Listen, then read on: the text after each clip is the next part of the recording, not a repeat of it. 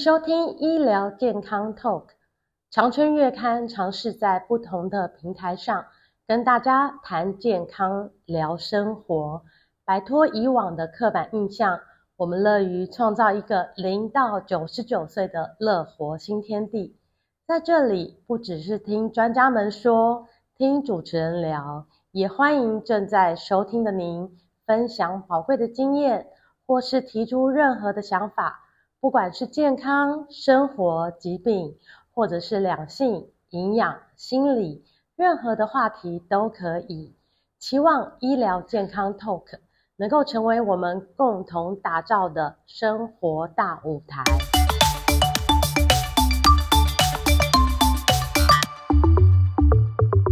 结石痛起来真的是要人命，那它的痛苦程度呢，堪称人类十大痛之一。许多民众因为水分摄取的不足，导致尿液浓度过高，就会使得尿中的结晶沉淀而形成结石。那一不注意，就有可能引发肾衰竭，甚至是败血性的休克等等的问题。所以千万不能忽略。今天特别请到国泰医院泌尿科主治医师唐静来跟大家聊一聊结石的问题。唐医师您好。各位听众，大家好，我是国泰泌尿科唐静医师。是唐医师，结石真的有那么痛啊？十大痛之一啊，是结石的疼痛呢，其实主要是要看它的位置所在的地方，它会有不同的症状。嗯，我们通常虽然通常都讲说尿路结石，对对对，可是我们的泌尿道其实呃有非常长的一个路径，它有不同的器官在里面，嗯、上从肾脏下至输尿管、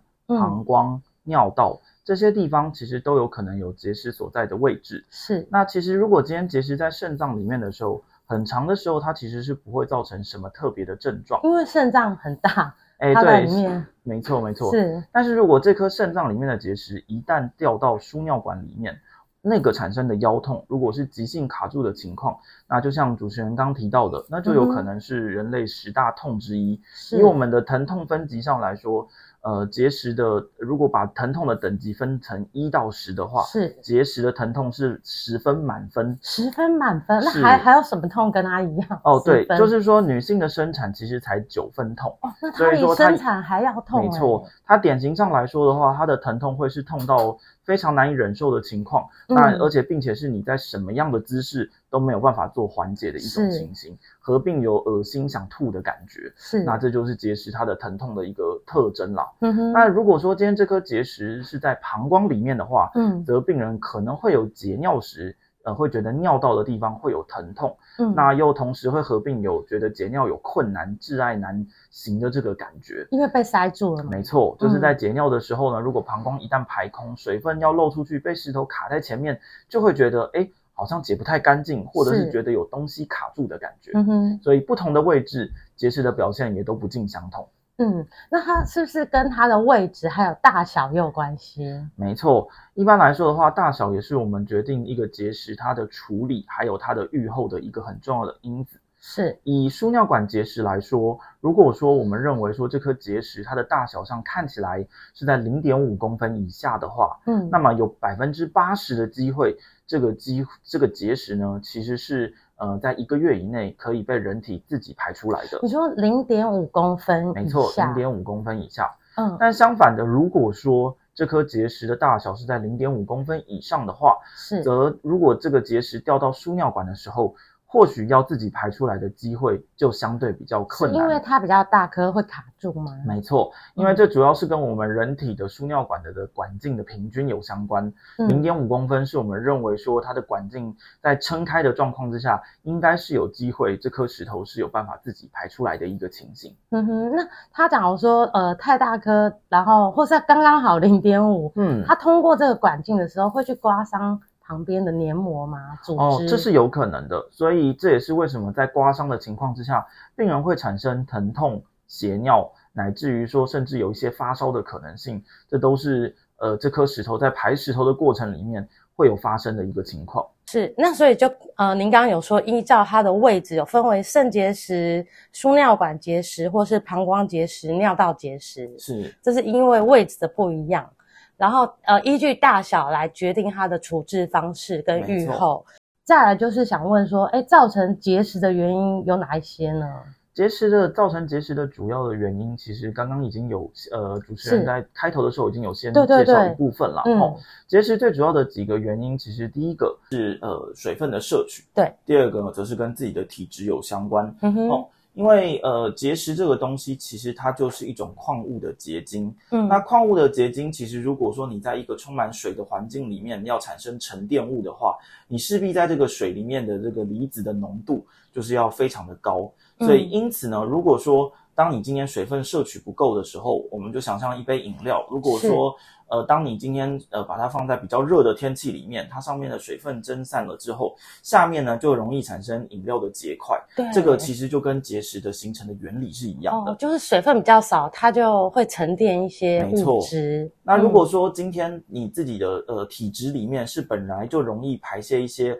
高浓度的钙离子啦、草酸离子啦，或者是尿酸等等的情况。就好比说，你这杯饮料一开始调配的时候，就是一个很浓的特调的话，是、嗯，那它想当然尔就是在天气比较热的时候，就更容易产生有结块的可能性，因此结石的发生率也就会相对的提高。是，所以才说要多喝水。没错，对于结石的病人上来说，嗯、呃，充分的水分摄取，我们讲“充分”这个字呢，一般来说是说建议在没有肾脏病或心脏疾病的情况之下，一天摄取两千五到三千 CC 的水，这个呃，就是才叫做充分的饮水的一个一个情条件。嗯，所以其实大部分人水好像都喝的不够多。是啊，就是其实两千五到三千，有些时候实际上。如果一口气摆出来的时候，那个量看起来确实会非常大。因为我想象三千 CC，我们一罐很大的可乐也才一公升，就一千 CC 而已，要喝三大罐。嘿嘿嘿对，所以 呃呃，那个主持人问的很好，就是说其实也要看的，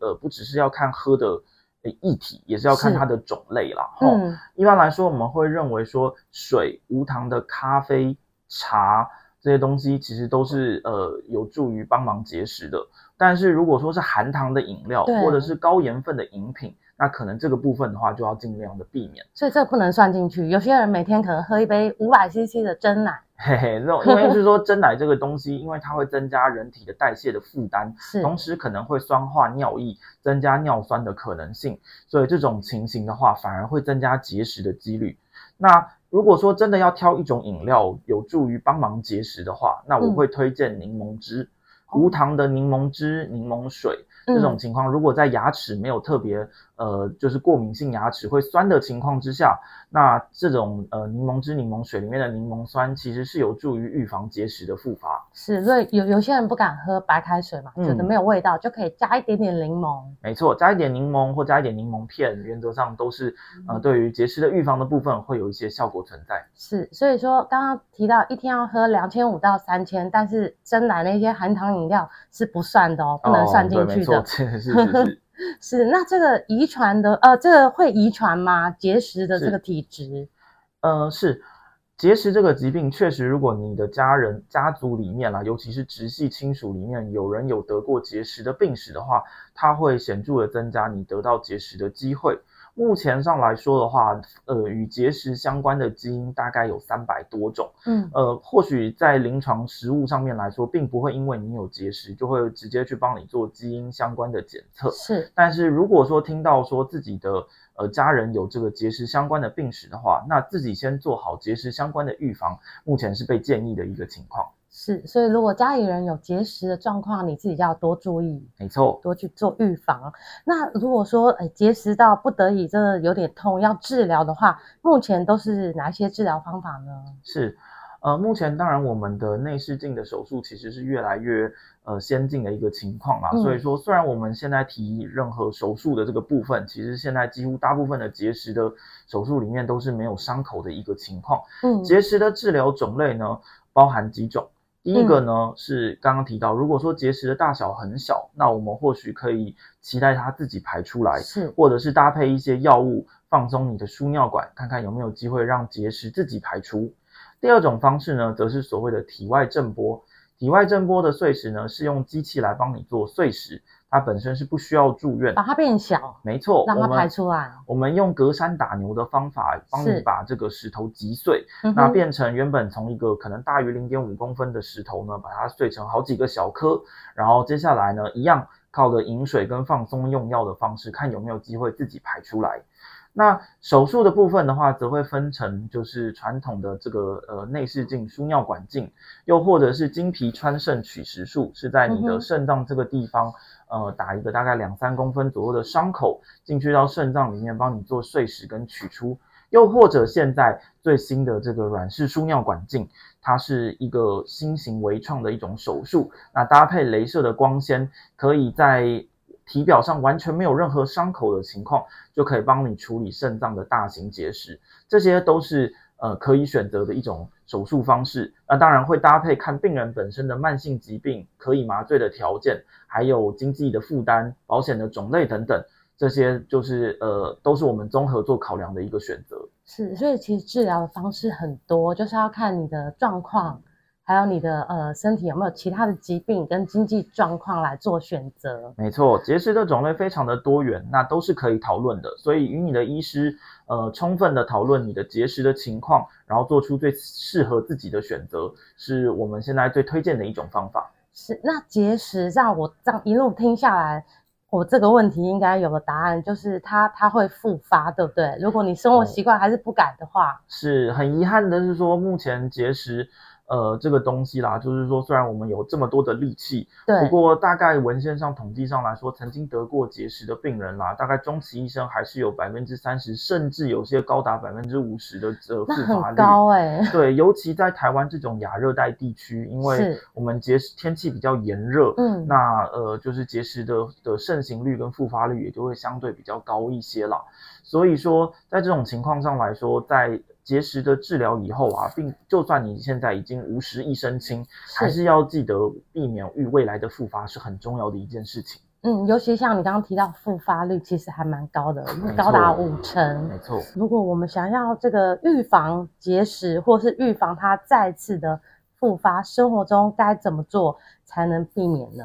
是。刚刚我们已经有先提到饮水的部分了，对，每天要喝两千五到三千，没错，这个是首要的一个必要的条件了。再来是说，呃，除了刚刚提到的那个，就是饮品的选择以外啊，是在饮食的部分里面，也尽量避免高油脂、高盐的食物，因为这些食物呢，都有可能会增加自己的代谢负担，以及增加自己肾脏里面排尿时候的浓度，增加结石产生的机会。如果有稍微比较肥胖一点的的病人，原则上来说，适当的减重，让自己的 BMI 回到正常的一个区间，都对于你的结石的复发会有帮忙。那另外就是说，适当的运动，对于不但对于你的解尿会比较舒畅以外，其实它对于呃结石的预防也会有很好的效果。所以呃饮食、饮水、运动、减重，这些都是呃预防结石，也是保护心血管的不二法门。就是听起来跟预防那个三高是有点类似。是啊，其实健康之道的预防，呃，很多时候是殊途同归。这些部分其实都是对于你的，呃，不管是结石，然后或者是其他的身体的器官的保护，都有很多的好处存在。还请民众请务必要就是尽可能的。呃，遵守这些规则，没错，是啊。那我突然想到一个网络上常见的一个结石的迷思哈，嗯，就请唐医师来跟我们讲解一下。就是有人说吃菠菜，同时吃菠菜跟这个豆腐，嗯，容易产生结石，这是真的吗？其实豆类啊，还有菠菜类的部分啊，呃，就是可能容易产生结石的这个这个理论啦，目前是已经在科学实证上来说比较不被支持的一个做法，嗯、所以是假的。呃，也不就是说，只能说它相对来说影响没有大家想象的那么大。对，所以我倒觉得是说，如果说像菠菜类这种，呃，不但是有纤维高，然后又富含铁质的蔬菜，蔬菜我个人认为它吃下去对你的好处应该是大于坏处的，所以的这个情形，所以我还是会鼓励进行摄取。那所以反而是刚刚提到的，呃，就是饮品的部分啦，高油脂的食物这个东西，嗯、目前上看起来。呃，反而对你的结石的复发率是比较有影响的，所以这个部分反而是我建议尽量避免的一个地方。是，所以说像刚刚提到菠菜跟那个豆腐一起吃，其实不要天天吃，不要大量吃，其实是没有问题的。啊，对，原则上来说，这两个食物食品上来说都是比较不造成身体上的负担的。我会认为，呃，如果是喜爱吃这一类的呃食品的的听众，我想是可以就是不要有负担的继续吃，没有问题。是，反而是刚刚手摇饮、含糖饮就要少少摄取。哎，真的，真的，真的，对。是，好，那今天非常谢谢唐医师跟我们聊一聊这个节食的议题，谢谢，谢谢，谢谢大家。